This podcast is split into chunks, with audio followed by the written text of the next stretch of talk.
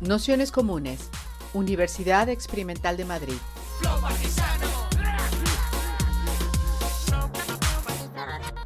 Toda la información en nuestro canal de Telegram Nociones Comunes o en nuestra web traficantes.net barra formación. Hola, creo que se me oye bien. Pues nada, si os parece, vamos a ir empezando. Daros la bienvenida a todos, a todas, a todos a esta cuarta sesión del curso de Henry Lefebvre y el, y el Derecho a la Ciudad para esta cuarta sesión que tenemos la suerte de contar con Luis Navarro, que es compañero nuestro desde hace muchísimos años, fue fundador del Archivo Situacionista Hispano, es escritor y traductor de la Internacional Situacionista y también bueno, lleva una editorial que luego formó parte también del catálogo de Traficantes de Sueños, que es Literatura Gris. Para esta sesión que hemos titulado la creación abierta y sus enemigos, urbanismo unitario, situacionismo y las herencias de Henry Lefebvre, eh, pues trataremos un poco lo que ya hablábamos en la sesión anterior, lo que ya introducía Álvaro en la sesión anterior, que tenía que ver con esta relación virtuosa un tanto tensa entre la internacional situacionista y Lefebvre y cómo en relación a estas discusiones trabajaron cuestiones como la vida cotidiana, bueno, la crítica a la vida cotidiana y el avance del modelo capitalista y sus formas de expresión en, en este aspecto íntimo de la cotidianidad y cómo eso se trasladaba también en una crítica feroz a lo que fue las sociedades de consumo y espectáculo a través de entender también esta forma unitaria de urbanismo de consumo destinada a la producción y al, y al acceso a bienes. Entonces, en torno a esta discusión que nos parece central y que supone también una perspectiva radical e innovadora a la hora de pensar el urbanismo y esta, y esta relación con el capitalismo avanzado y sus formas de expresión cotidiana, le hemos pedido a Luis que repasara un poco este momento de discusión un tanto intenso y, y en esto consistirá la sesión que os proponemos, que será como siempre una introducción de una hora aproximada y, un, y otro ratito de, discusión, preguntas y demás. Así que darle las gracias a Luis por haberse dejado liar para esto y a vosotras por estar aquí.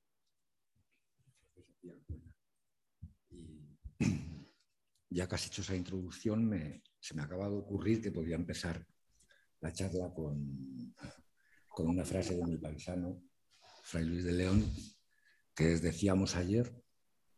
No sé si algunos de vosotros conocéis la anécdota, era la frase con la que emprendió, reemprendió sus clases después de haber visitado la cárcel durante varios años. No sé si fue por una traducción indecorosa del Cantar de los Cantares o alguna cosa así. Y yo no he estado en la cárcel, pero llevo bastantes años sin hacer proselitismo de, los situs. En su momento me pareció interesante eh, recuperar esta tradición que además eh, yo la entendía o la veía como la, la, ideología del movimiento autónomo, que entonces estaba muy vivo en Madrid y de ahí yo creo que venimos todos. Y lo digo porque veo relevante anunciar que el archivo situacionista se va, se va a reactivar gracias a la iniciativa de unos compañeros. Y bueno, yo colaboraré en la medida de lo que de lo que de mis capacidades, que cada vez son menos, pero bueno, gracias a esta gente pues vamos a volver a disfrutar de una actualización constante del archivo situacionista, no solo de los textos originales, presituacionistas y posituacionistas, sino de la crítica que se ha ejercido sobre ellos desde diversos frentes ideológicos. Bueno, pues dicho esto, eh, hoy nos toca pasar revista a una relación intensa Em, que fue la de Lefebvre y los situacionistas que, que, compartieron el mismo destino de ser durante mucho tiempo ignorados, eh, hasta que, bueno, recientemente sí que han empezado a, circular traducciones eh, fuera de Francia. Y digo que es una relación tensa, intensa, no solo en el ámbito teórico, en el que confluían en, en muchos de sus acercamientos en sus reflexiones, por ejemplo, sobre la vida cotidiana, en el contexto capitalista y en el que ambos reconocieron influencias mutuas y participaron en encendidos debates. Eh, eh, no solo en el ámbito teórico, sino también en un plano, digamos, afectivo. Siempre que entendamos por afectos, no solo las pasiones que, unen o, impregnan, sino también aquellas alteraciones del ánimo que separan y polarizan, como les ocurrió a ellos.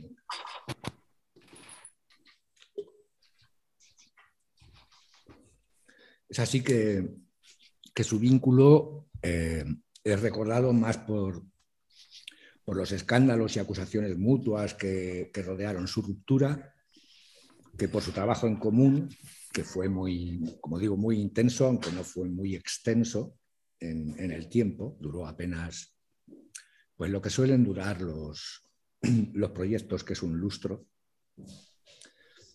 Eh,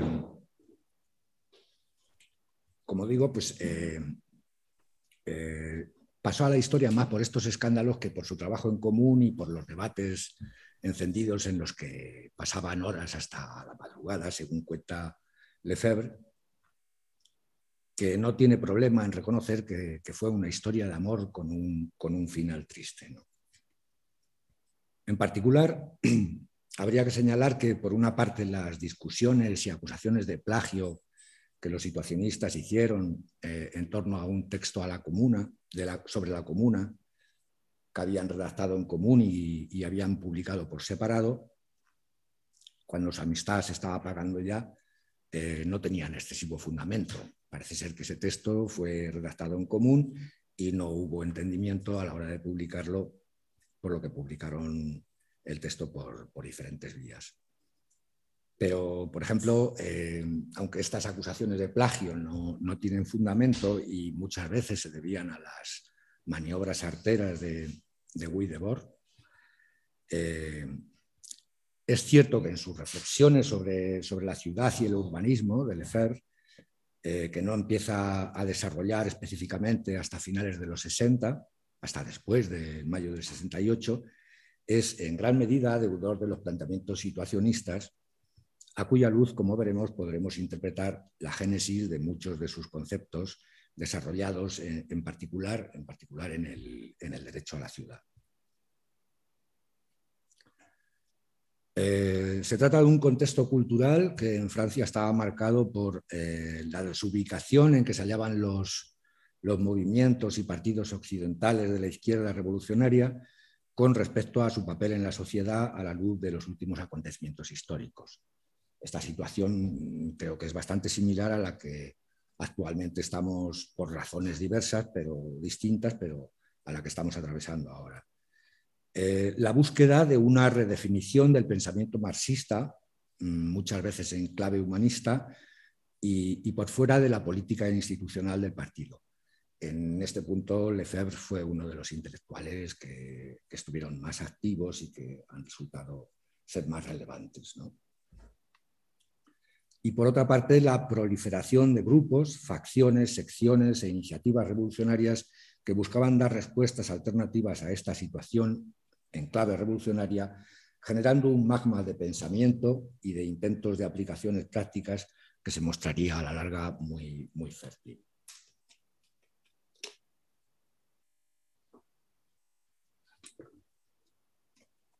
Lefebvre había militado en el Partido Comunista desde 1928, es decir, un largo periodo donde estuvo bastante activo, participó en la resistencia y se mantuvo hasta que en 1957 aproximadamente lo abandonó por, las mismas fechas en las que empezó a conocer a, los miembros que después formarían parte de, de la Internacional Situacionista.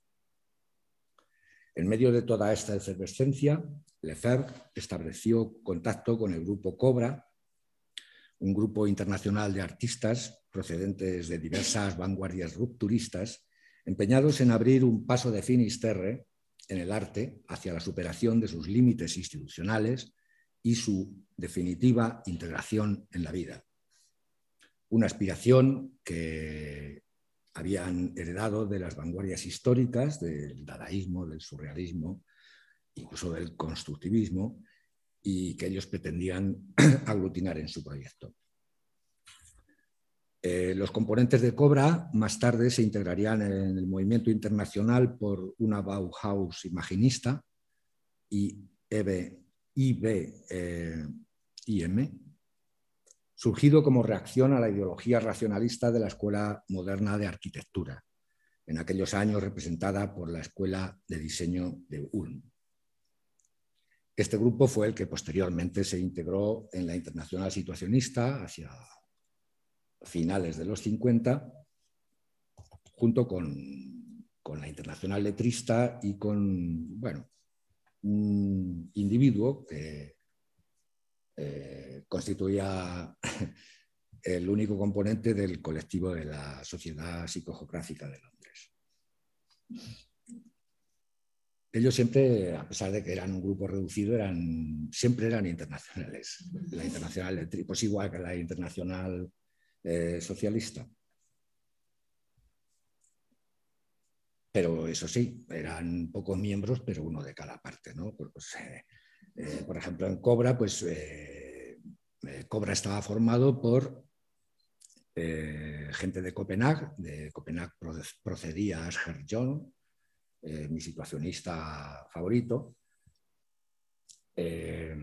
Bruselas, que, era el lugar de, origen de un ex surrealista disidente llamado Christian Tremont, y Ámsterdam, de donde procedía Constant, que era eh, señalado por Lefebvre como la, figura más relevante del movimiento y que había formado parte anteriormente del movimiento Provo, que también tuvo bastante eh, protagonismo en sus intervenciones sobre la ciudad. Y fue quizá el situacionista que en cuestiones eh, urbanísticas lo tenía más claro y que hizo más por, llevar a la práctica planteamientos teóricos hacia lo que ellos llamaban una, arquitectura para la vida.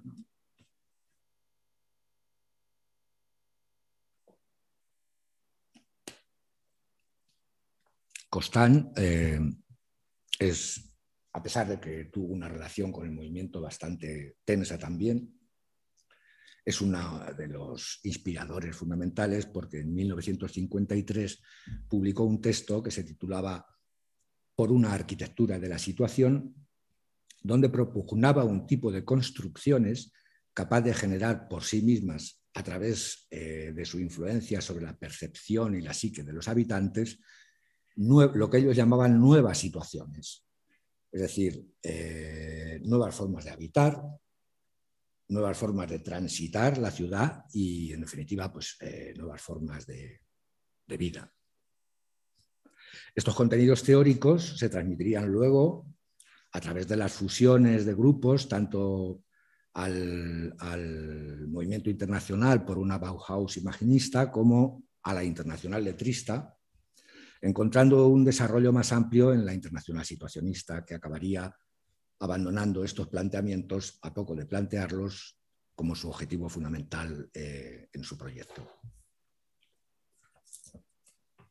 El libro de Lefebvre, Crítica de la vida cotidiana, publicado en 1947, parece que fue una de las lecturas que inspiró la creación y el programa de Cobra.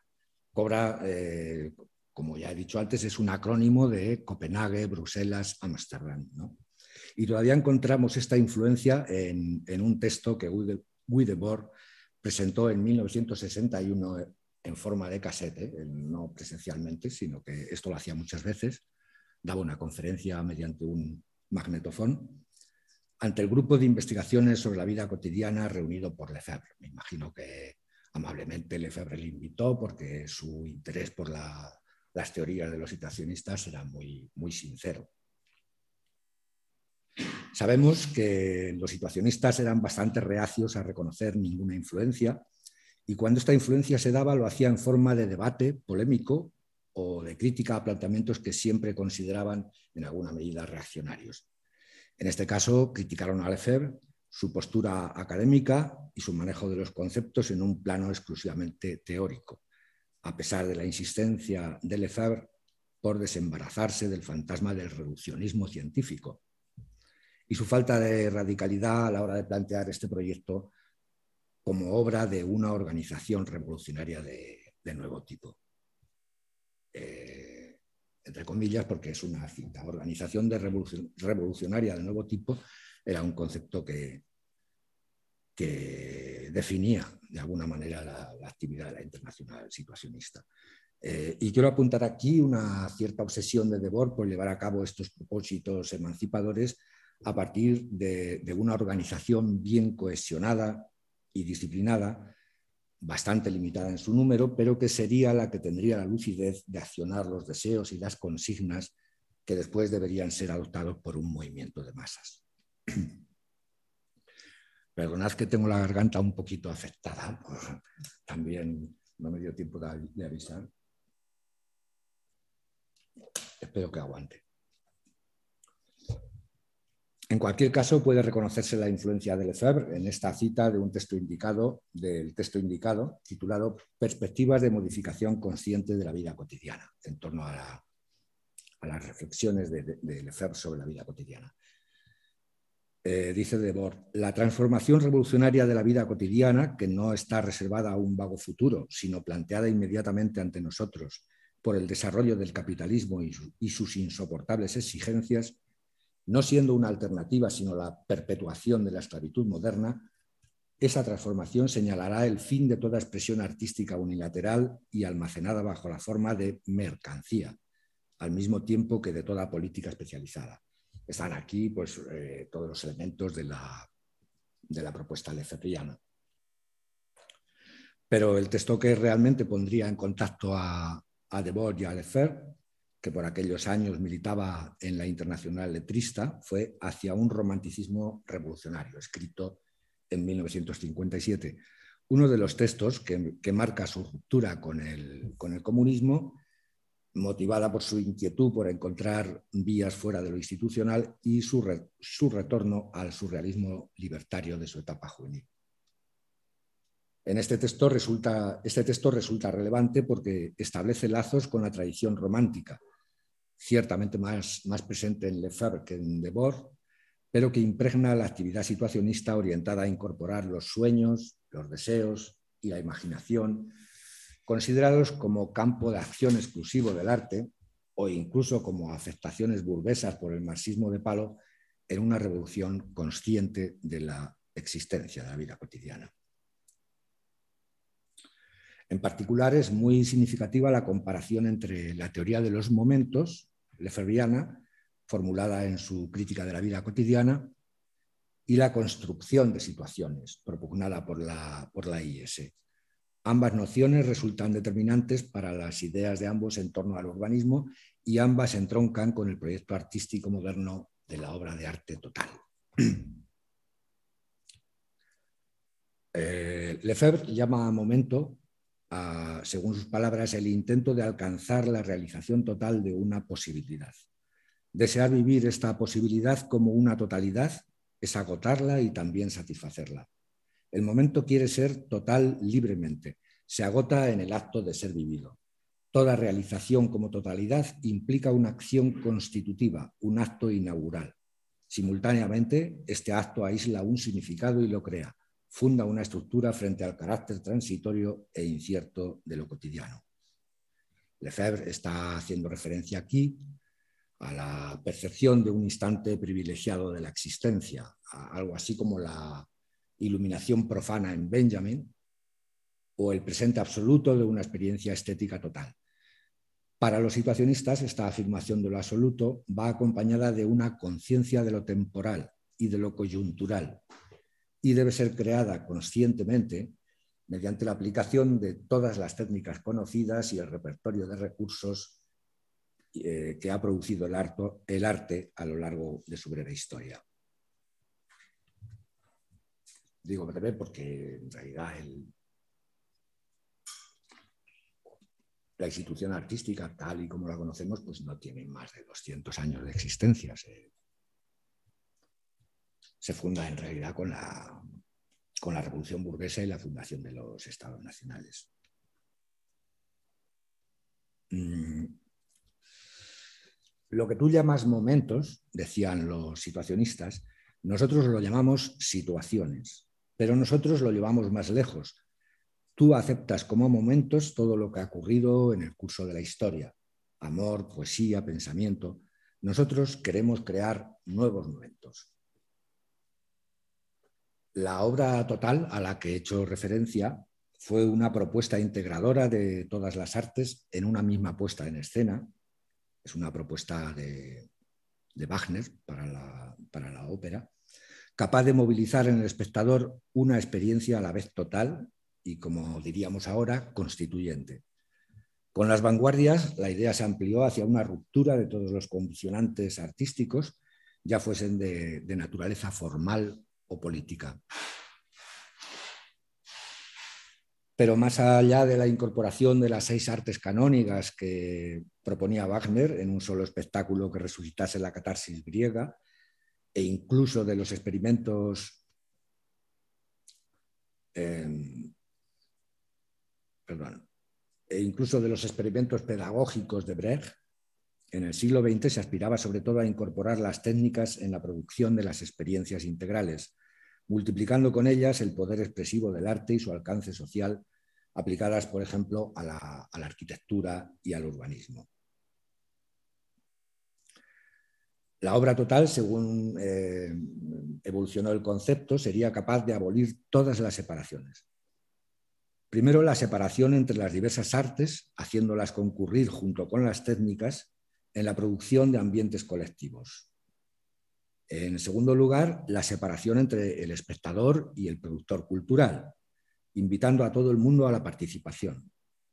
Y en tercer lugar, la separación entre el arte y la vida, separación fundamental, aboliendo el mundo autónomo de la representación que en la estética burguesa funcionaba como evasión y como consuelo frente a una realidad insatisfactoria.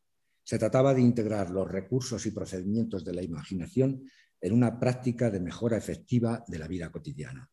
La consecución de la obra total, para muchos de estos movimientos, marcaría la realización política de la utopía estética.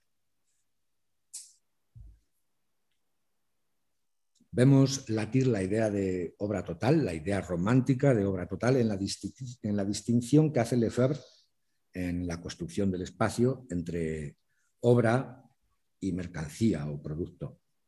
Y la vemos también en la propuesta situacionista de un urbanismo unitario, concepto fundamental en su filosofía de los primeros años, como campo de investigación eh, definido como una teoría del empleo del conjunto de las artes y de las técnicas que concurren en la construcción integral de un medio.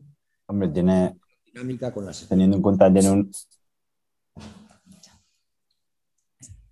¿Hay alguna copia o algo? Sí, que entra el sonido cuando se entra alguien.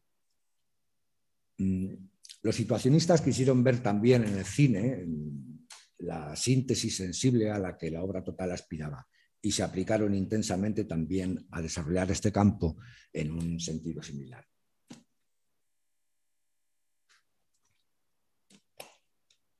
Lefebvre tenía su propia comprensión, que no era muy exacta, de lo que significaba para los situacionistas el urbanismo unitario. Eh, hay que decir que tampoco aparece muy desarrollado ni completamente definido en las explicaciones que los situacionistas dan al respecto. En su interpretación sería una forma de recuperar la ciudad integral vinculando los diferentes barrios. La obsesión de Lefebvre eh, es eh, la explosión de la ciudad en la fase postindustrial o urbana y los procesos de segregación que se dan durante este proceso. Hoy la llamaríamos gentrificación, aunque no, no es exactamente lo mismo. A mi entender, el tránsito del momento lefebvriano, entendido como experiencia total, a la situación construida que proponen los situacionistas, que es algo así como el tránsito de lo inconsciente a lo consciente o de lo natural a lo artificial supone la dominación de las condiciones objetivas, casi desde una perspectiva tecnocientífica, entendidas como naturaleza o como segunda naturaleza en un sentido bastante lefebriano.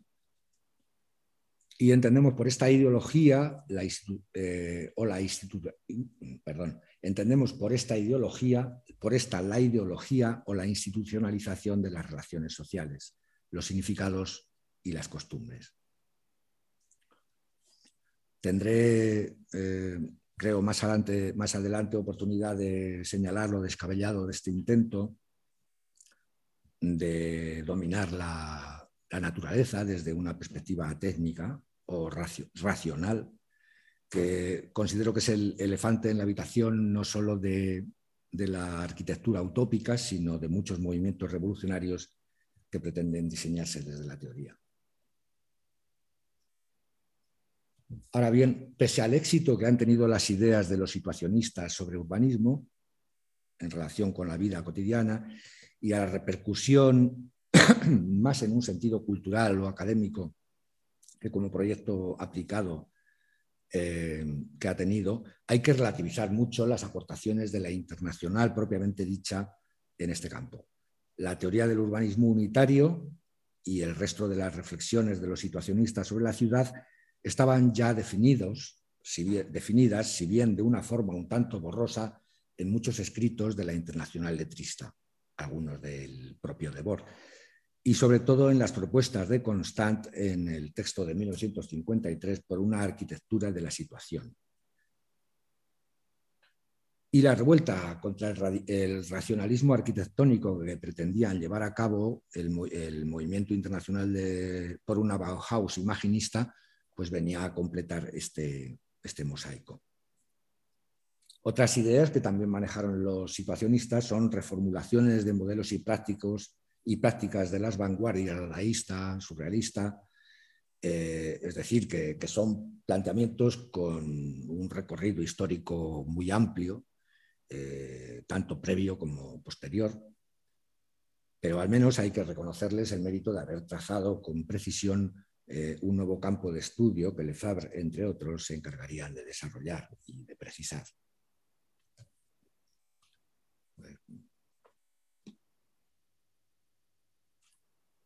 En realidad, como digo, las aportaciones de los situacionistas a lo largo de la mayor parte de su epopeya fueron más bien eh, críticas y destructivas.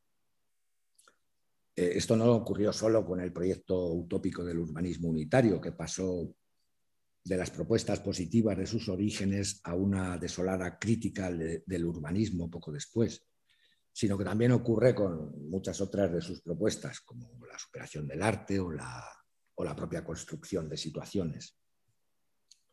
Ya en el número 6 de 1961 aparece especificada esta posición en, un texto que se titula Crítica del urbanismo, donde se desmarcan denunciándolos eh, los trabajos que han seguido llevando a cabo Constant y postergan, eh, bueno, Constant había tratado de, nunca consiguió realizar ninguna de, en la práctica ninguna de sus, eh, de sus diseños, pero sí que había intentado colaborar en algunos de los proyectos que, que podrían eh, resultar como vías de aplicación de, sus propuestas teóricas. Eh, los situacionistas se desmarcan de los trabajos que ha llevado a cabo Constant, concretamente no sé con quién fue, que hizo una, hicieron una iglesia y postergaron el proyecto del urbanismo unitario a la transformación previa de la sociedad. En este número 6 también, de 1961, eh, aparece este número marca lo que sería la posición definitiva del grupo respecto al debate del, urbanismo. Hay un texto que se titula Programa Elemental de la Oficina del Urbanismo Unitario, que fue redactado para unificar los criterios y evitar este tipo de desviaciones de Constant eh, respecto del, núcleo duro que pasó a establecerse en París. En este texto proclaman la nulidad del, urbanismo equiparándola a la nulidad del espectáculo. Eh, supongo que conocéis bien el concepto de espectáculo que desarrolló Debord, ¿no? como antítesis de la vida y como modo de eh, producción de la sociedad postindustrial, y denuncian la planificación urbana como condicionamiento y falsa participación, es decir, renuncian a todos sus eh, primeros proyectos y aspiraciones para eh, dedicarse simplemente a, denunciar y a criticar la vida cotidiana y el urbanismo que se estaba desarrollando. Eh, curiosamente, eh, Esta deriva aparece ya predicha en un texto publicado en Pozlag en 1954, en la revista Pozlag, que era el órgano de la Internacional Letrista, donde se habla tanto del propósito de la organización como de su defección. Eh, aquí ya señalan que la Internacional Letrista, eh, germen de la Internacional Situacionista, se propone implantar una estructura apasionante para la vida. Experimentamos formas de comportamiento, de decoración, de arquitectura, de urbanismo y de comunicación adecuadas para provocar situaciones interesantes. Es decir, el programa que ya hemos dicho de construcciones de situaciones a través del urbanismo unitario. Pero en el mismo texto señalan, no resulta posible desarrollar hasta el final las construcciones colectivas que nos gustan sin la desaparición de la sociedad burguesa, de su distribución de los productos y de sus valores morales. Eh, esto eh, será la excusa perfecta para la defección o el abandono de la internacional situacionista de sus proyectos referentes al urbanismo. A partir de ahí derivarían hacia otras concepciones de la obra total, de la obra de arte total, que para ellos no sería más que la revuelta. Eh,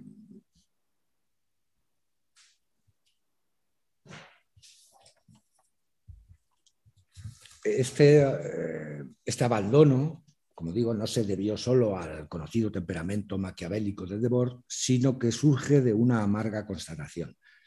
Resultaba imposible llevar a cabo los proyectos eh, de tanta envergadura como los que implicaba la, arquitectura a gran escala o, o, la producción de una película, ¿no? capaces de transformar al individuo induciéndole experiencias de tal alcance que sean capaces de transformarlo sin la previa toma efectiva de los medios de producción. Paradójicamente, hemos visto, sin embargo, realizarse el proyecto de la obra total en el Estado, que eh, la antítesis de, de, la revuelta o de la revolución que propugnaba el marxismo o los situacionistas. El Estado es el que ha sido capaz de movilizar todos los recursos para producir acontecimientos y, en el espectáculo como forma de repetición de la vida. Y hemos seguido viendo como el hábitat y, y cómo no solamente el derecho a la ciudad, sino el propio derecho a la vivienda se han seguido degradando como resultado de la especulación y su abandono en manos del mercado y los intereses acumulativos del sistema. No sé si voy a tener que avanzar más rápido. Sí, ¿no? No, tenemos tiempo. Sí.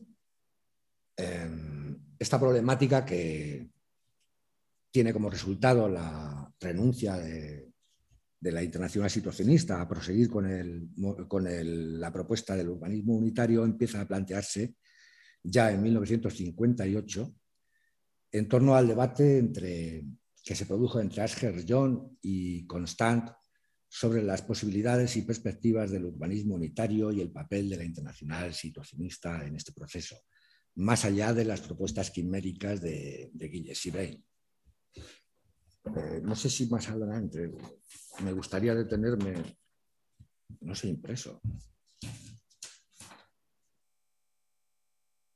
Bien, bueno, eh, me va a tocar mm, reconstruir el texto de Gilles de Gilles Bain, que en realidad se llamaba Ivan Cheglov. Eh, esto era un... Ah, no, está por aquí. Bueno, vamos a hablar un poco más adelante de ello. En 1958, como digo, se, se abre un debate entre, sobre todo entre Asger John y Constant, a través de textos cruzados, sobre las posibilidades y perspectivas del urbanismo unitario más allá de las propuestas eh, quiméricas de Bain que vamos a, ver después. Esta polémica se plasmó en el número 2 de la revista Internacional Situacionista bajo el título Sobre nuestros medios y perspectivas. Además de la cuestión arquitectónica, este debate además ponía en cuestión, empezaba a poner sobre el papel las diferencias en el seno de la IS sobre su papel en el mundo de la cultura y vislumbraba en la respuesta del Comité Central, que prácticamente era de Bord, un giro antiartístico en el movimiento y en general una antipatía no declarada hacia cualquier tipo de realización práctica que pudiese darse sin un cambio profundo de las condiciones de producción, es decir, sin un cambio social. Como sabéis, los eh, situacionistas llegaron en sus congresos a llamar antiartísticas a cualquier producción con pretensiones de, ser eh, calificada como arte dentro del sistema que combatían. A la larga, estos debates empezarían a acabar la tumba tanto de Constant como de cualquier sección internacional que quisiera poner la cuestión artística en primer plano.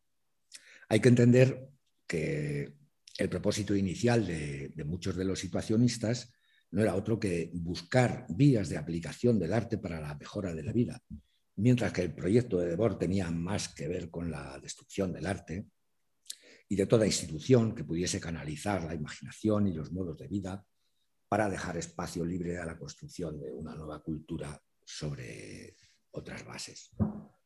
La figura del temperamento destructivo que también definió Benjamin en uno de sus textos, resulta aquí, eh, en el caso de Debord, resulta claramente aplicable. Por otro lado, eh, Debord también tenía una idea de atacar la cultura desde fuera, eh, creando una especie de doble poder en la cultura que pudiese en algún momento alcanzar el punto crítico en el que poner en cuestión eh, la dinámica del espectáculo. Eh, este doble poder en la cultura se formula en un texto de Debord que se llama Las tesis sobre la revolución cultural.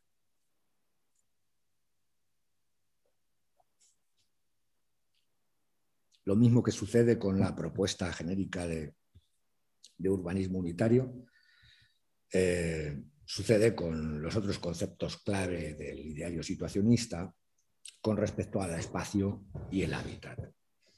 Por ejemplo, el concepto de psicogeografía, que ellos definían como el estudio de los efectos precisos del medio geográfico, eh, ordenado conscientemente o no, eh, ellos pretendían hacerlo conscientemente, al actuar directamente sobre el comportamiento afectivo de los individuos. Yo diría sobre el comportamiento perceptivo, eh, si lo que quiere decir es promover un cambio de, de paradigma en la estética. El concepto de deriva, mm, también que ellos definían como modo de comportamiento experimental ligado a las condiciones de la sociedad urbana, eh, también en otra acepción como técnica de paso ininterrumpido entre ambientes diversos. En base a esta afirmación, pues eh, deduce Lefebvre su idea de que de urbanismo unitario, su propia interpretación del urbanismo unitario, pues la deriva también tiene un, eh, eh, un precedente en, pues, las eh, reflexiones de Baudelaire sobre el flaner, que luego fueron teorizadas por, por Benjamin, o en libros como el de el surrealista Luis Aragón, Un campesino en la ciudad. Es decir, que no la inventaron ellos y además eh, anteriormente fue una práctica bastante, diría yo, que desarrollada con mucha más intensidad por los letristas que por, los letristas eh, que por la internacional situacionista. Los letristas es que eh, ya tuvieron una escisión, el movimiento letrista tenía unos propósitos que eran revolucionarios, digamos, en el marco, en el estrecho marco del arte. Eh, mm, Debord les conoció, les pareció que en base a ciertos escándalos culturales que habían promovido, les pareció interesante, pero él entró en el movimiento para desviarlo eh, y para crear una facción que se llamaría Internacional Letrista y que trataría de continuar a apoderarse de los contenidos del movimiento letrista para llevarlos a otra, en otra dirección más política.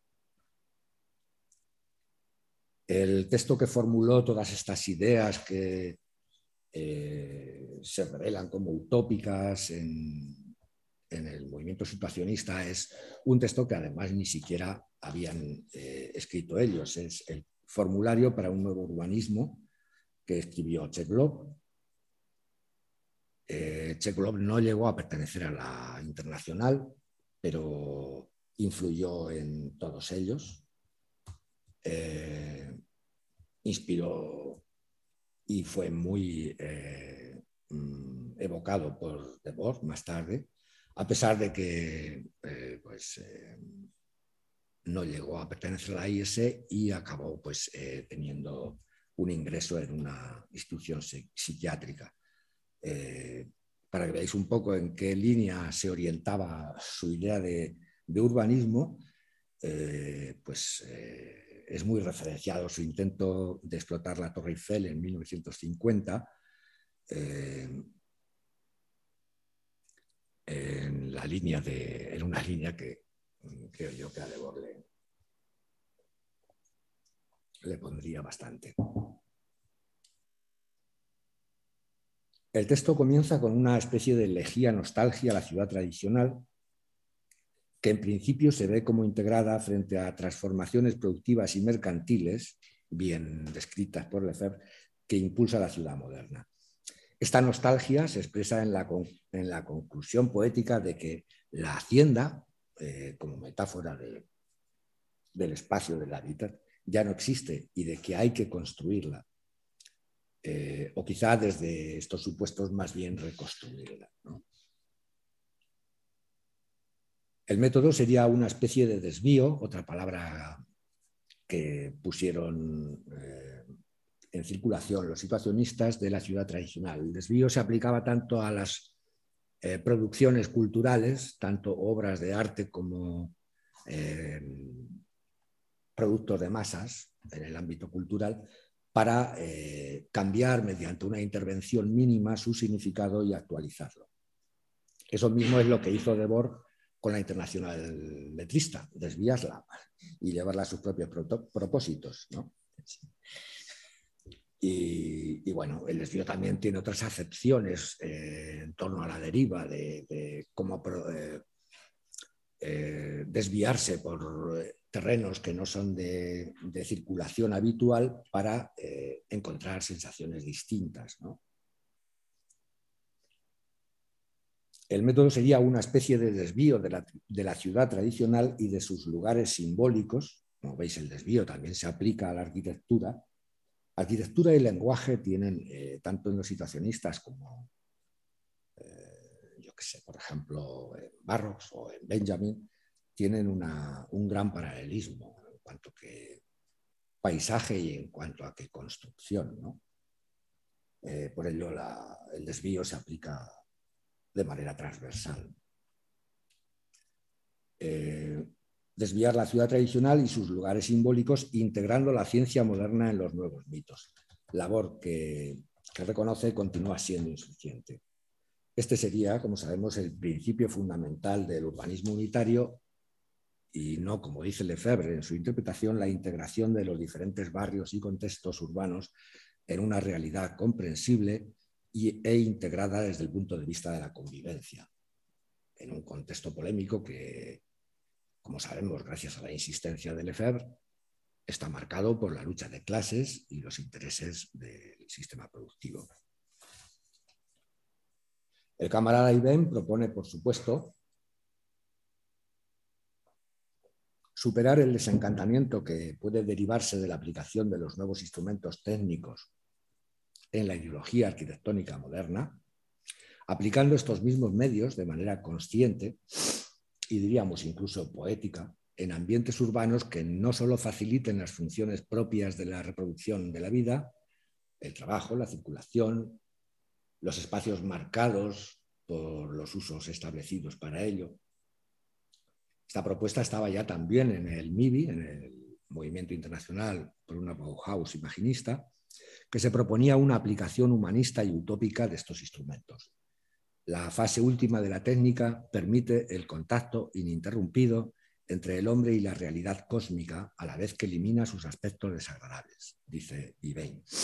Como vemos, eh, no se renuncia a las comodidades que el funcionalismo arquitectónico implica, agua corriente, energía eléctrica, demanda habitacional, pero se le quiere dar un sentido más barroco, más poético. ¿Por qué la arquitectura y el urbanismo como proyecto integrador se convierten, junto con el cine que explota nuevos modos narrativos y propagandísticos que promueven una especie de inmersión psicológica del espectador, en la clave para promover los cambios de estructura que implicarían un cambio de, sociedad y viceversa? Pues eh, Guille nos lo explica. La arquitectura es el medio más simple de articular el tiempo y el espacio, de modular la realidad y añade de forma significativa y de engendrar sueños. No olvidemos tampoco que el primitivismo está inscrito en los genes de la internacional situacionista a través de Asger John y el grupo Cobra, y que uno de sus escritos inspiradores eh, de la actividad de la IS e incluso el escrito que los puso en contacto, según las palabras del propio Lefebvre, fue su libro Hacia un romanticismo revolucionario de 1957. Así que los situacionistas abandonaron y sellaron para siempre el programa del urbanismo unitario para centrarse en una crítica negativa y despiadada del urbanismo moderno y de las condiciones de vida existentes.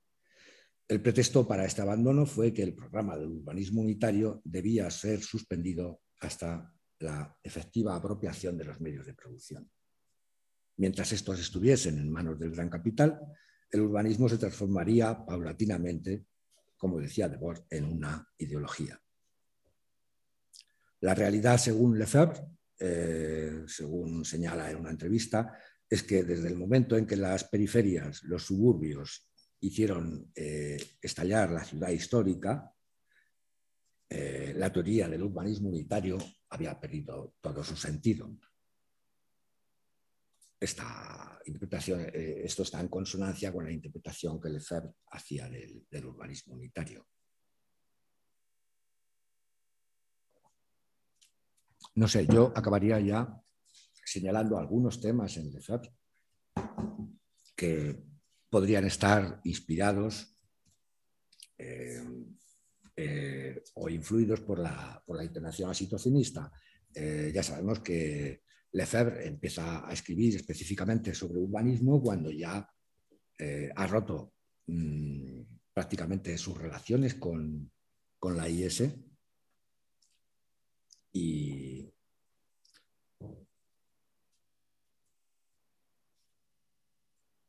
y ha, transcurrido ya el mayo del 68 en el que ambos eh, participaron.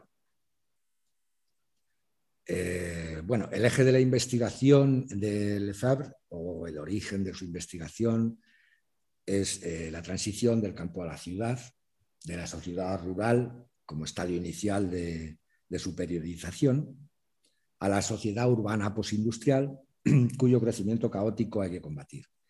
Esto, no, esto, por ejemplo, no aplica a los situacionistas, que era un, movimiento eh, netamente urbano. Eh, de hecho, pues, eh, una de las polémicas que tenían con los surrealistas pues, consistía en una concepción distinta de la deriva, como en muchas de las propuestas de, de la IS que pretenden alcanzar un estadio racional o, racionalizar muchas de estas propuestas utópicas. Los surrealistas eh, eran eh, partidarios de una deriva surrealista y no planificada, mientras que los situacionistas querían controlar tanto el plan como los efectos de esa deriva. Eh, sí encuentro, por ejemplo, en la concepción de espaciología de Lefebvre, sí que hay una resonancia muy potente de, la psicogeografía de los situacionistas, del estudio de los efectos del ambiente sobre la psicología, eh, en cuanto que Lefebvre la define como una ciencia dinámica que estudia la producción, en su caso, del espacio los usos que se hacen del espacio.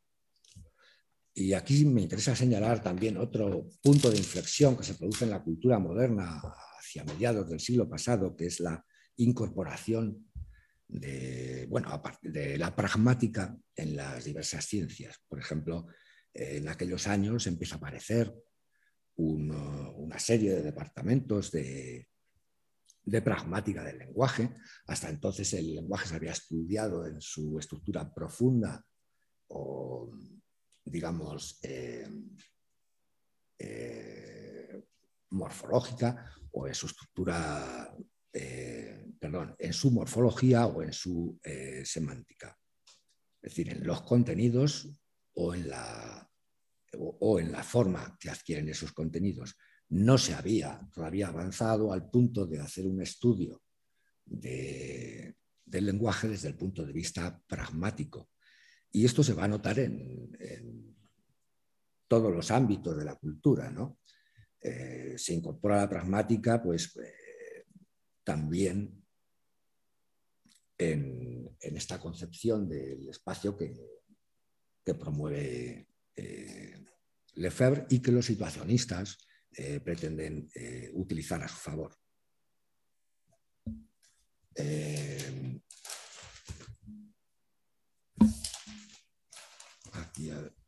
bueno, hay otros temas en, el FER que resultan también que parece que, recogen algunos de los planteamientos situacionistas como la preocupación, su preocupación por el abandono de la calle, ¿no? el lugar de encuentro a fin de cuentas, para él la, ciudad acaba siendo eh, una red de relaciones, ¿no? Y, si tú eliminas el, espacio de encuentro, pues eh, estás eliminando toda posibilidad de, emancipación. Este abandono de la calle está también consignado por los situacionistas en su teoría del espectáculo, pienso, eh, que no solamente el espectáculo es un concepto bastante místico, que, aparte de consideraciones bastante genéricas, el espectáculo es la forma de producción, el tipo de psicología que produce esa forma de producción, pero el espectáculo también es una dinámica eh, práctica que incorpora los medios de comunicación y que incorpora pues, eh, este uso que se hizo de los medios de forma que nos eh, mantiene pendientes de, sus contenidos y eh, elimina eh, el encuentro. esto que era ya muy claro con la televisión, con las redes alcanza otro estadio.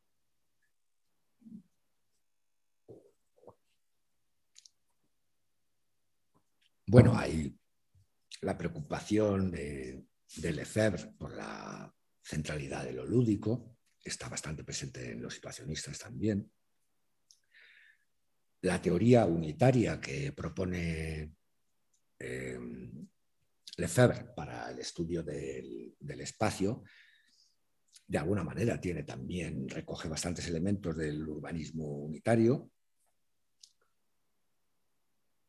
Y quizá también eh, su idea de utopía experimental y de transducción en cuanto que eh, modo de reflexión que incorpora una construcción virtual.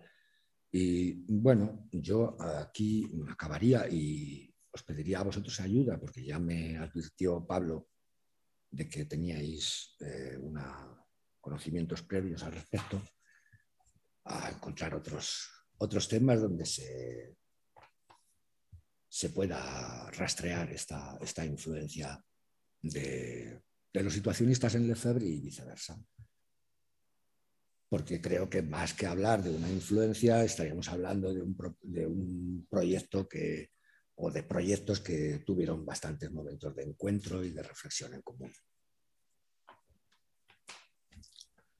Sí. Pues muchísimas gracias, Luis. No sé si ¿Hay alguna pregunta o... alguna de las cuestiones que se han ido pasando a prisa y que se quiera profundizar? Yo tengo dos, pero no sé si queréis preguntar alguna cosa antes, no sé si también conocíais bien alguno de los conceptos que se han trabajado, si preferís que se aclaren un poco más. Yo he partido un poco de la base de que, en fin. Por preguntarlo.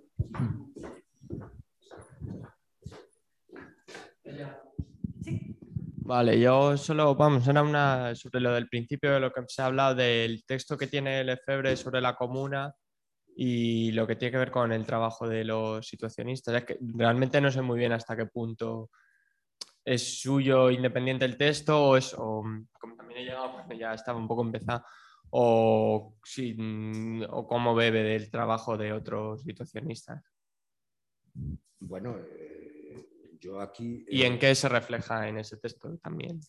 Bueno, el texto original fue publicado luego por los situacionistas en su revista y tiene un paralelo absoluto con, con el texto que publica Lefebvre. Pero yo aquí pues, tomo como referencia las palabras de Lefebvre, donde eh, dice que ellos estuvieron redactando ese texto en común durante varias jornadas y que finalmente el texto no pues, se quedó en los cajones de cada uno, ¿no?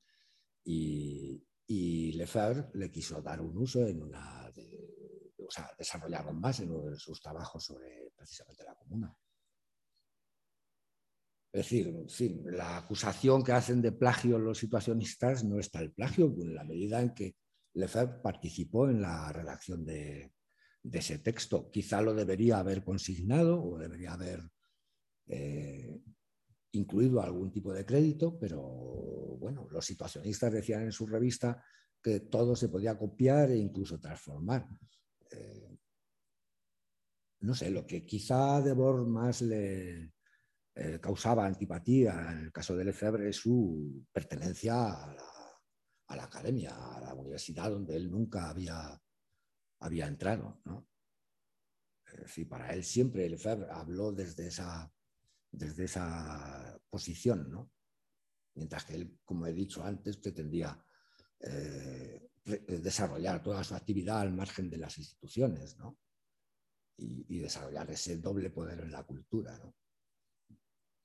Pero, en fin, eh, parece que la, cosa se, se pudrió un poco posteriormente.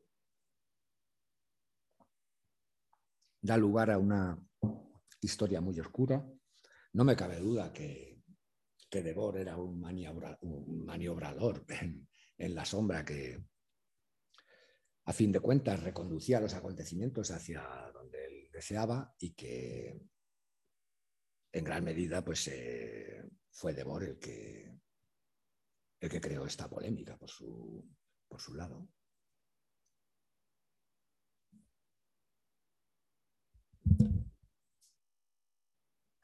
Pregunta yo? ¿Sí? Ah, no lo sé, eh, perdona, ¿conoces el contenido del texto de, sobre la comuna? Sí, bueno, a fin de cuentas. No, en casa, entonces si se lo podéis volver a pasar, que creo que quería contestar Martinal. Sí, que vamos, es un texto que es muy amplio, que es no solo, vamos, no sé qué es lo que publicaría en su momento pero es un texto bastante, Bueno, eh, aquí hacen... Bueno, no, no con... El trabajo sobre la comuna de Lefebvre es posterior y, más amplio. Yo hablo concretamente de unas tesis que publicó, que imagino que dentro de esa obra, ¿no? que luego ellos publicaron en la revista bajo el título de Tesis sobre la comuna. y en esas tesis sí que son eh, absolutamente, bueno, tienen una redacción ligeramente distinta, algún matiz, pero, pero básicamente son las mismas tesis. ¿no?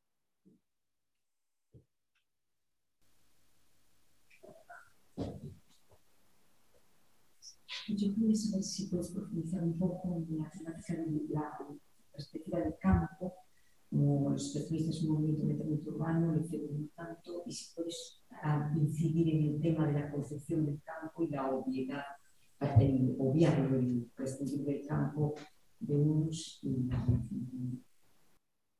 Bueno, yo es Eh, que... Puedes recoger la pregunta, es que no sé por qué creo que se ha ido a apagar. Estaban preguntando sobre la relación entre el campo y la ciudad, insistir en el papel del campo, ya que no se recogía tanto dentro de la obra de los situacionistas y sí de la del EFE.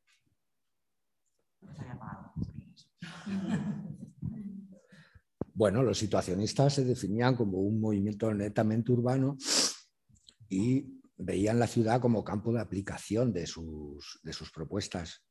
Eh, en ningún momento, bueno, el estudio en profundidad de la transición de lo rural a lo urbano lo, lo desarrolla, yo creo que incluso antes de empezar a escribir sobre la ciudad en términos ya más cercanos a los situacionistas, ¿no? O sea, esta problemática es previa en sus libros, ¿no? La de la transición, pero yo no soy experto en Lefebvre. Eh, y es aquí donde pues, os tengo que pedir ayuda a vosotros. Eh, con los situacionistas quizá me desenvuelvo mejor, pero no conozco. Hombre, básicamente mm, supongo que conocéis las ideas de Lefebvre en torno a la, a la transición y lo que supuso, ¿no? El, eh, hecho de que los situacionistas prescindan del campo de esa forma tan sí, imagino que es, imagino que es por su origen y por el campo de acción que ellos eh, eligen. Realmente lo ven, yo creo, el, el campo como una fase ya superada. Y en ese sentido, pues también eh, he hecho referencia a la deriva, porque, por ejemplo, los, los surrealistas sí que practicaban una, una deriva fuera de la ciudad, una, derivas en, el, en la naturaleza, ¿no? Cosa que los situacionistas veían absolutamente inútil porque no, veían ahí nada sobre lo que intervenir y la base de, su- de sus derivas estaba en, primero, en que fuesen conscientes y en que pudi- en pudiesen transformar el entorno. ¿no? Mm, no lo ven los situacionistas simplemente como campo de acción y lo ven como una fase superada. Eh, siempre están orientados hacia la ciudad y hacia el... Bueno, son en su origen son muy progresistas. Y es curioso porque luego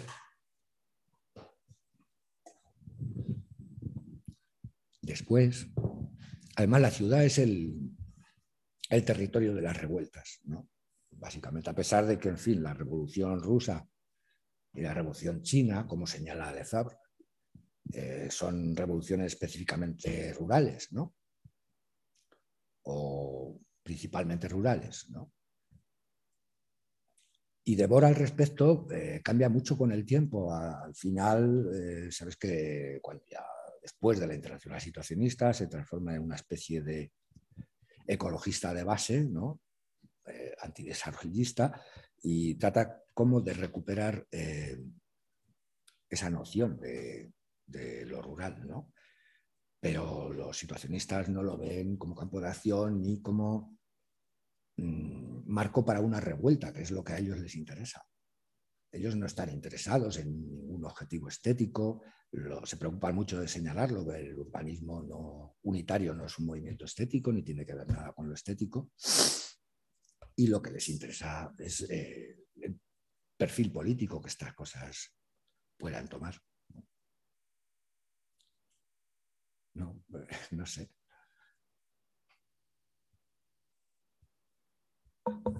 No sé si tenéis alguna cuestión así más por aquí. Si no, yo tengo una. Así que me gustaría un poco, siguiendo con quizá un poco en en lo que estás eh, trabajando ahora, para, bueno, no sé, para nosotros fue como bastante significativo todo lo que fue en el movimiento situacionista, especialmente por esa vinculación que tratabas como al principio en relación con el movimiento autónomo, ¿no? Entonces era por si podías profundizar más en esa relación y especialmente también volviendo un poco para atrás y explicando por qué, porque es una cosa creo que bastante singular frente a otros tipos de, no solo de vanguardia, sino también de movimientos políticos, eh, este papel de, de la arquitectura y el urbanismo y también de otras narrativas para la transformación radical. Entonces, bueno, como, ¿por, qué, o sea, ¿por, qué los, por qué las situacionistas y la autonomía y en torno a qué cuestiones crían centrales? Eh, creo que tu pregunta está orientada y a ver si consigo dar con la beta por la que tú quieres discurrir. Em, bueno, completando un poco lo que he dicho antes em, sobre la ciudad y el campo y sobre la tradición y la modernidad, señalar que sí, que los situacionistas en su momento son utópicamente, en su primer momento, utópicamente progresistas. No hay más que ver un texto como el de Pinot Galicio sobre. ¿Cómo se titula? Sí, hay un texto de Pinot Galicio sobre las perspectivas para, para el arte que es de un futurismo absolutamente eh, exacerbado, ¿no?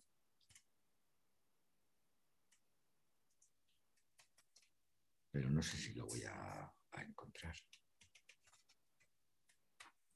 Bueno, es, eh, es, significativo eso. Siempre en la internacional situacionista hubo un pozo de nostalgia que se ve pues, en la en ese intento de recuperar esa unidad perdida que, las ciudades, el desarrollo de las ciudades, en cierto modo, ha venido a, disolver. Y aunque eh, aplicando nuevos instrumentos y nuevas técnicas que, estaban en circulación. Pero no hay más que ver cómo todo este proyecto utópico se disuelve después en una crítica desolada de la sociedad, de los modos de vida, del urbanismo, del arte y de todo lo que se le pusiese por medio. ¿no? Eh, y esa frustración que, se manifiesta en, en, la fase tardía de la internacional situacionista, creo que está relacionada con, con la frustración de ese intento de recuperar la unidad perdida que en cierto modo significaba la sociedad tradicional y la ciudad tradicional. ¿no?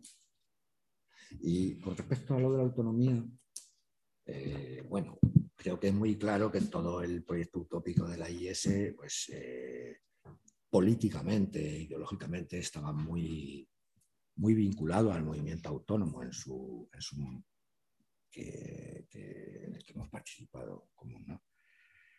Eh, en el caso concreto del urbanismo, pues bueno, ellos empezaron con el tema de, también de la ocupación, del desvío de lugares abandonados, que eh, se convirtieron también en nuestra propia producción del espacio, ¿no? en la producción de un espacio propio en el que poder desarrollar contenidos que no, que no eran asumibles por, por el mainstream, por, la, por el sistema. Contenidos y modos de vida y eventos al margen del sistema. Mm, en esta línea, pues creo que eh, el movimiento autónomo, que estuvo bastante vinculado a este espacio, dice Lefebvre que mm, el espacio es, eh, como dice, condición y producto. ¿no? Bueno, pues eh, el movimiento autónomo encontró en, el movimiento de ocupación no solo una manera de mm, cuestionar y de enfrentar la, la especulación, ¿no? el uso mercantil del espacio, sino también una oportunidad de desarrollar su, propio espacio como condición y como producto. Es decir, nosotros cuando hicimos el proyecto de Industria en mi cuerpo, que, nació casi al mismo tiempo que Traficantes de Sueños, entonces era una distribuidora muy pequeñita, no encontrábamos otro espacio en el que proyectarnos más que más que las casas ocupadas, ¿no? que se convertían efectivamente en el lugar donde se podía eh, mm, iniciar un movimiento y una eh, que, también tuviese el calado de una cultura. Los cambios culturales siempre van muchas veces por detrás de los cambios políticos. Eso está sucediendo un poco ahora en el contexto. ¿Y sobre qué más? ¿Sobre otras iniciativas? Bueno, sí, como se profundizar sobre todo este tipo de aspectos. O sea, donde se producían estos vínculos, ¿no? O sea, porque la generación de otras sociedades posibles de repente te daba ese tipo de herramientas. Sí, claro, el motivo por el que yo empecé a, difundir estos contenidos pues, eh, fue porque veía pocas referencias en los fanzines, en las revistas eh, de la época a, los situacionistas, cuando yo veía en ellos, en su crítica del espectáculo, que también estaba muy presente en el movimiento autónomo por otras vías, eh, yo veía que, aquello podía servir como ideología. Eh, los situacionistas no querían saber nada de ideología, pero a fin de cuentas se ha convertido en una ideología. por eso ellos la palabra situacionismo no la acepta, pero nosotros la podemos utilizar, creo que sin ningún problema. Mm, seguramente que hay muchos más aspectos en los que los situacionistas eh, venían a converger con, ya digo, políticamente, pues estaba muy claro, los situacionistas tenían una orientación, eh, eran marxistas, pero eh, de unos marxistas sui generis que incorporaban contenidos del anarquismo. Entonces, mm, yo creo que políticamente también se, se asimilaba muy bien desde nuestros espacios. Esta ideología, y de hecho yo creo que funcionó perfectamente, ¿no? En un momento que se pusieron. Hasta entonces, pues los situacionistas circulaban a través de fotocopias entre gente, entre un círculo muy reducido. La posibilidad de, entregar esta herramienta al movimiento, pues eh, creo que lo, fertilizó en una gran medida, ¿no? y que no les costó para nada al movimiento autónomo reconocerse en estos, en estos contenidos. Eh, no sé si podemos completar eso. Porque me hablabas de otros, eh, otros movimientos. No, o sea, eh, no tanto otros movimientos, sino que en realidad, bueno, todo el papel que tenía que ver con el análisis era más este análisis de la propia experiencia o la generación de sociedades otras, no desde ese tipo de lugar tan específico como podía ser racional, sino que tenía mucho más que ver con habitar esa experiencia de libertad o habitar esa experiencia contracultural o habitar esa bueno, ese espacio de posibilidad que en otros entornos no más normativos no, era posible, ¿no? Entonces ahí se producía como una... Y ahí empezaron a gestarse una serie de comportamientos que luego han ido pregnando la, la sociedad, aunque supongo que desviados, ¿no? En la misma medida en que una vacuna desvía la acción de un virus, ¿no?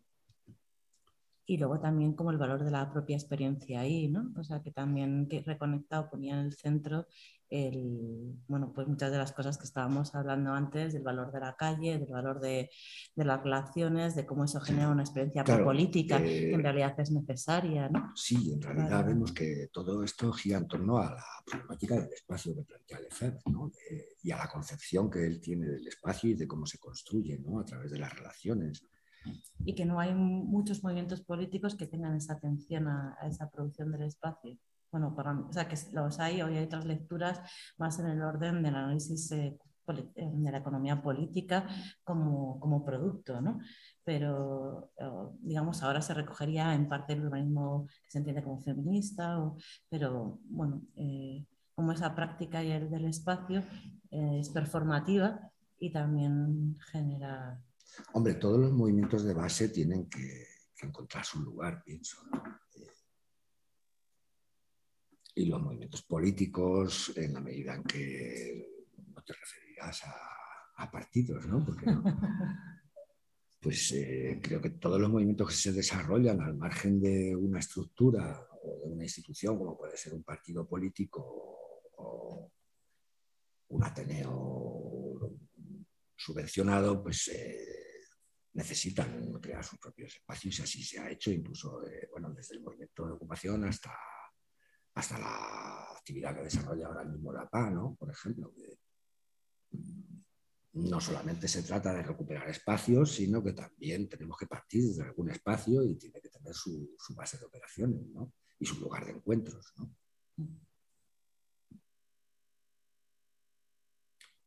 Sí, bueno, eh, Ciertamente otros movimientos eh, son más, como por ejemplo el feminismo, son más eh, difusos en cuanto que tienen un montón de tendencias y de expresiones en la sociedad que no, que no están eh, en relación con un colectivo específico de personas, me refiero, sino son contenidos que están en, todo todos lados y que cualquiera diría ahora que, es feminista, ¿no?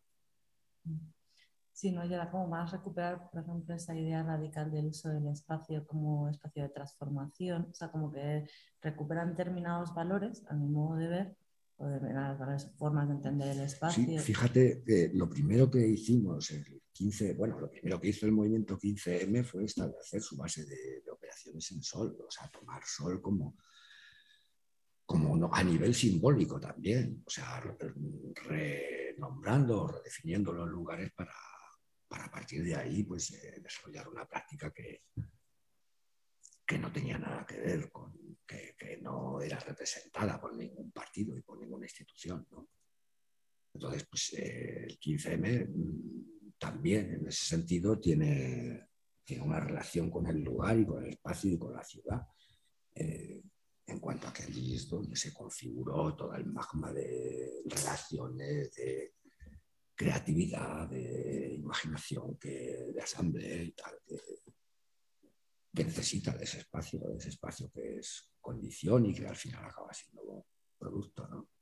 Pero es condición. O sea, bueno. bueno eh, Claro que es condición.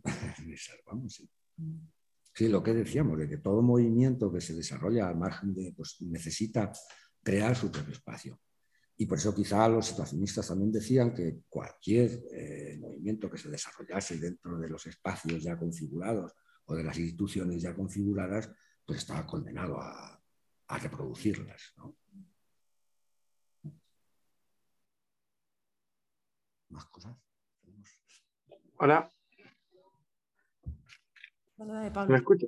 Vale. Yo tengo una pregunta. Eh, yo no conozco muy bien la naturaleza, pero siempre, bueno, tú mismo hablaste de la relación entre la internacional situacionista y el 68.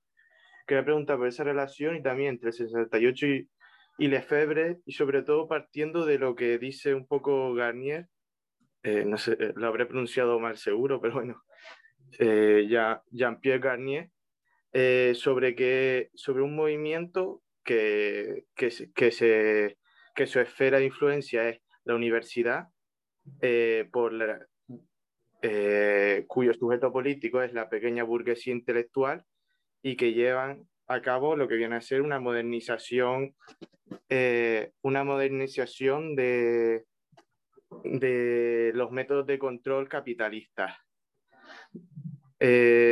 Y sobre todo teniendo en cuenta también eh, lo que tú has dicho de que de, de las críticas de Débora Lefebvre por su pertenencia a la academia eh, y su rechazo total a la academia y, y, después el propio sujeto que, político al que habla Lefebvre en el derecho a la ciudad. Ya está. No me, he cogido el eje de la pregunta la relación con, es que son varias cosas un poco sueltas. La relación con el 68, y la que está como más singular. Y eh, sí, bueno, la, eh, Lefebvre era profesor en, en la Sorbona. Y sus alumnos, que él dice en una entrevista que, que luego se hicieron situacionistas, y, que él no tenía una relación, a pesar de que sí que se le reconoce como uno de los grandes inspiradores, sobre todo por esta idea del sujeto de, la, del derecho a la ciudad, pero que no tenía, a pesar de, esta relación que se establece siempre entre Lefebvre y Mayo del 68, él no se llevaba muy bien con los alumnos que le pedían cosas muy locas. Dice en una entrevista que, le vinieron con un proyecto de, crear una especie de maquis o de, base militar para, para apoyar al movimiento argelino. ¿no? Y él mm, le pareció que, que, eso era una locura a partir de que habían desarrollado monstruosa a partir de sus propios textos. ¿no? Y bueno, estos alumnos luego dice que se hicieron situacionistas y mantuvieron esa, esa antipatía hacia él, pero es cierto que muchos de los contenidos de, de Mayor de 68 fueron prefigurados por este, imagino que por otros textos, ya digo que no, no soy experto en Lefebvre y, y no os puedo mucho orientar en este sentido. ¿Y qué más había? La propia relación con la academia y bueno, cómo se, Sí.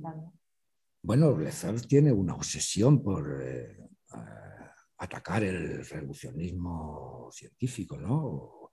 Y, y, a los especialistas. Y esta obsesión también es compartida por los situacionistas, pero a fin de cuentas los situacionistas pensaban que eh, Lefebvre era un profesor y que hablaba desde ese, desde ese foro.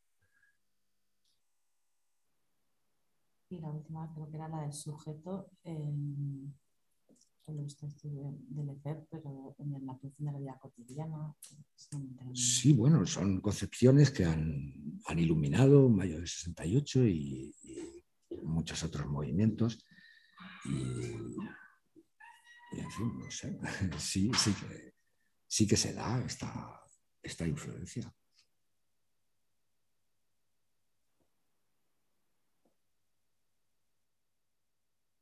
Pues no sé. Pues si queréis, no sé si tenéis. No sé si tenéis alguna cuestión más. ¿No? Si os parece, entonces lo dejaríamos aquí. Nos veríamos, creo que ya después de Navidades, con que cambiaríamos un poco el tercio y en vez de esta eh, visión situacionista situada, iríamos más a esta otra parte de la producción del espacio y el vínculo con o cómo se puede hacer esa lectura a partir de... Un cambio de turnos, ¿verdad? No, se produjo esa sesión. Ah, sí, sí, sí, se ha hecho. No, no, sí, ah, sí, lo hicimos, lo hicimos, lo hicimos con Álvaro, sí, sí. No, no, no. O sea, en realidad lo que íbamos a hacer ahora es como entrar, intentar hacer una lectura como un poco más actualizada, primero a través de, de lo que sería la obra de Harvey y también, bueno, ese otro texto que tiene de la producción del derecho a la ciudad y, y la discusión que, que entre ambos autores más o menos podíamos eh, prever. Así que nada, que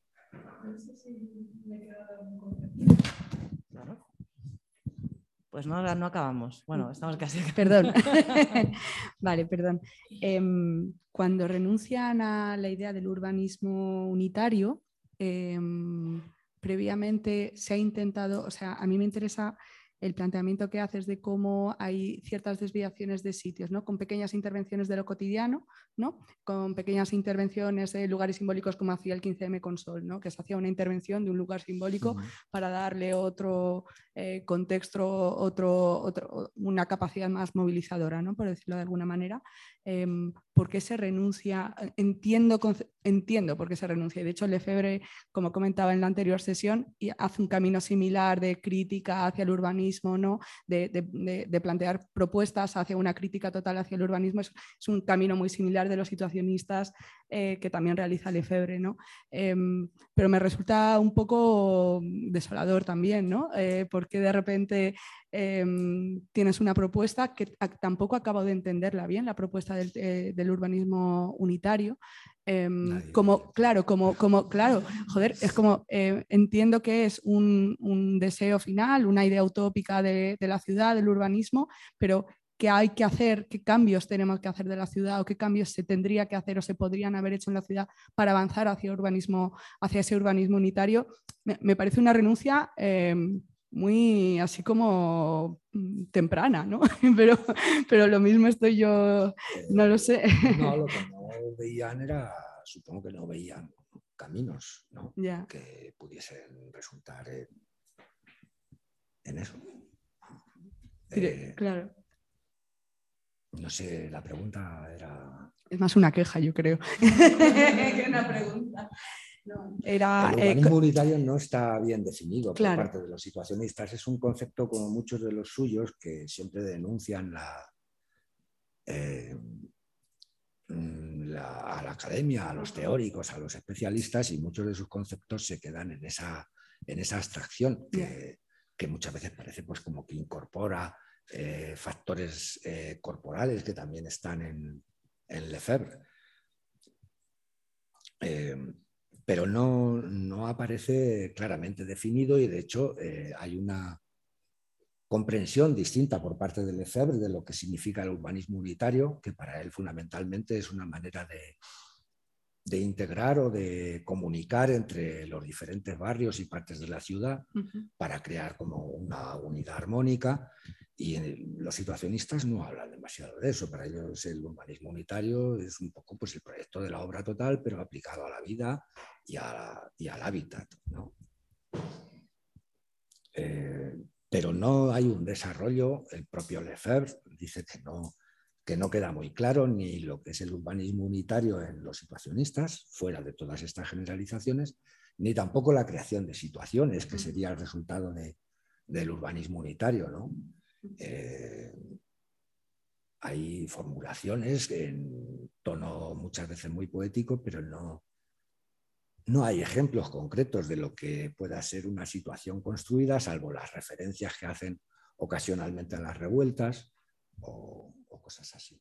Porque las situaciones, o sea, cuando hablan de situaciones, están hablando eh, de actos, eh, pues eso, revolucionarios, de revueltas, etcétera, o hay otro tipo, es, un, es un algo, es algo como em, aspiracional o es algo que ellos ya ven que existe en el mundo. Em, es algo que se crea mediante, pues, por ejemplo, es que yo creo que el ejemplo que has dicho de, la ocupación del 15M o, los ejemplos que, habéis planteado del movimiento autónomo a mí me gusta mucho porque me, me, sirven muy bien para entender a qué se refieren los situacionistas. Creo que es una forma muy interesante de entender el concepto de situacionismo.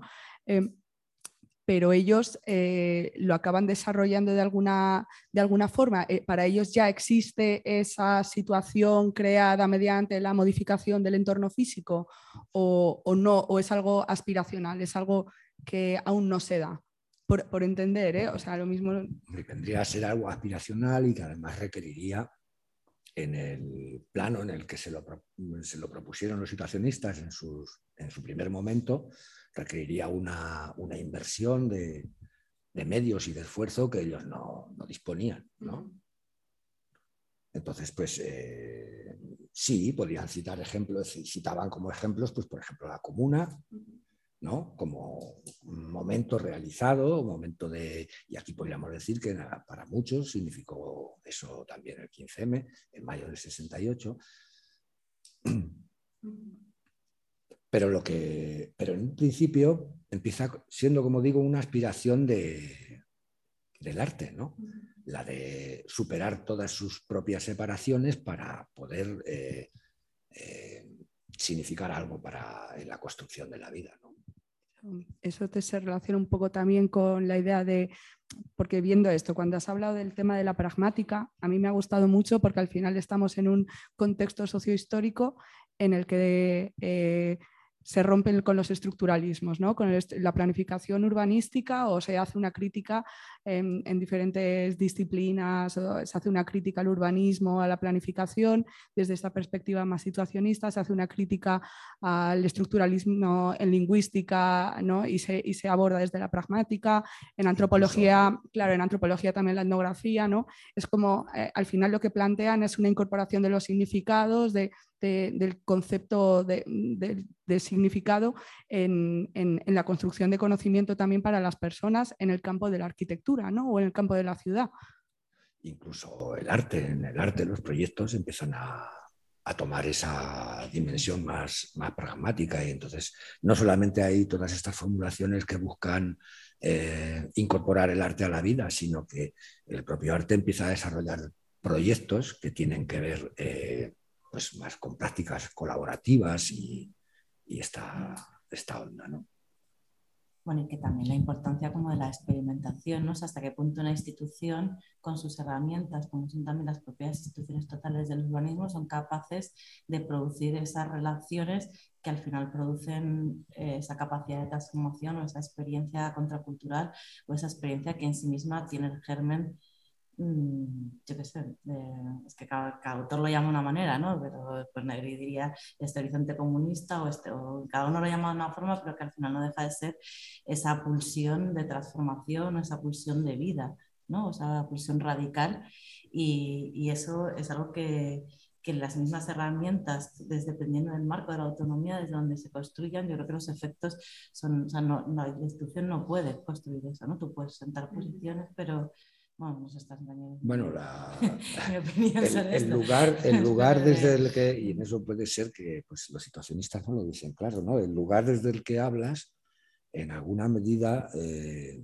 condiciona lo que dices, como bien, había un chiste muy malo de estos malos de que hablaba un poco de esto, ¿no? De, bueno, eh, en definitiva se trataba de, a ver si ocupando eh, estamos siendo ocupados, ¿no?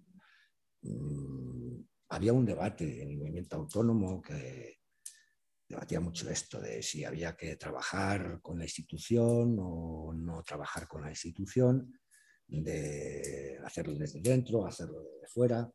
Y bueno, pues eh, se configuraron realidades como por ejemplo el laboratorio, ¿no? que eh, está con un pie puesto en un lugar y luego en el otro, pero que para muchos es cuestionable eh, su efectividad. ¿no? Pero luego... Porque en definitiva el poder hacer las, eh, las cosas para, reproducirse y, hay una inevitable eh, un uso, o sea, un uso desviado inevitable en, los sentidos a la hora de, hacerlo desde la institución. Parece que todo cobra otro significado pero también, eh, en cierto modo, se está haciendo una crítica al estructuralismo asumiendo también los presupuestos del estructuralismo. Es decir, que tú, eh, claro, adquieres una serie de roles y sentidos y tal en el momento en que te insertas en una estructura, ¿no? Bueno, no lo sé, ahí como... Sí, bueno, ellos dirían que buscan una perspectiva más integral, pero, por ejemplo, pasa lo mismo con los existencialistas. Critican mucho a los existencialistas y, a fin de cuentas, la la construcción de situaciones o la teoría de los momentos vienen a ser derivaciones del existencialismo también. ¿no? Hay una pregunta, Martín quería una... Sí, no, sobre lo de antes, eh, recuerdo, no, ahora no me acuerdo qué texto era, de, de Bohr con alguien más que tampoco me tiene, que sí que decían que el único momento en el que se había aplicado un urbanismo revolucionario era, se referían a la comuna que transformaba, que había transformado todo eso, lo que pretendían ellos, transformar todos los planos de la vida y que se habían apropiado de todo el espacio de la ciudad, que habían conseguido otra vez pues, esa pretensión de unir, bueno, de la ciudad histórica hasta que quieren. Vamos, es que me acordaba, no me acuerdo ahora la referencia, lo siento, pero sí, sí que hacían, sé que hacían explícitamente como única y luego, luego Lefebvre es verdad que en el texto de la comuna también lo vuelve incide sobre ello y sobre el carácter también de que era bueno, como puede que sea en el propio texto de la comuna, ¿no? ¿Eh? es en el propio texto de la comuna, ¿no? No, los, no, no sé, pues, en el de Lefebvre no, sé que el texto era, es que no, ahora no me acuerdo, de Debord con alguien más. Sí, sí, en algún lugar hacen referencia explícita a la comuna como... como situación construida y como momento realizado. No, simplemente decirte, mm, es una pregunta estúpida, pero ¿por qué no mencionamos nunca los consejos obreros en este ámbito de la internacional situacionista? ¿Por qué nunca? No mencionas, no has hablado de los consejos obreros en relación con la internacional situacionista, que es algo que es como que muy vinculado, ¿no? Es como una rama, una faceta, una explicación de la llegada de esa revolución. Sí, bueno, eh, los consejos, porque, en fin, la la fase en la que hablan los situacionistas de, antes de darle una orientación mucho más política a su proyecto, es prácticamente de los tres volúmenes que se publicaron en, español, en castellano, eh, es el primer volumen en el que habla de cuestiones eh, urbanísticas y arquitectónicas y después pues ya se inclinan por eh, trabajos más en la onda política y en colaboración con el movimiento revolucionario, etcétera, etcétera, sobre todo con el, con el movimiento autónomo precisamente. No he hecho referencia a los consejos obreros porque no, hacía, no tenía que ver mucho con el urbanismo en este caso, igual que no he hecho referencia a la, a la realización, no he hecho mucha referencia a la realización del arte, pero en cierto modo sí que tienen que ver con el tema de la autogestión del espacio, ¿no? Y, del Consejo Obrero como, claro, también como un espacio creado al margen de los propios sindicatos, ¿no? Eh, sí, claro que tiene que ver. sí, sí. Eh, en la última fase. Sí, sí, sí, cierto, cierto. Vale, pues recordando esta parte esencial de la producción del espacio que es la autogestión.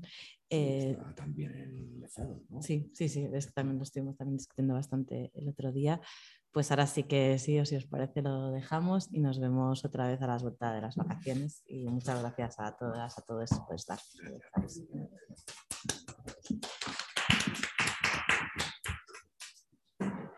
Los ecologistas aplauden los más simples.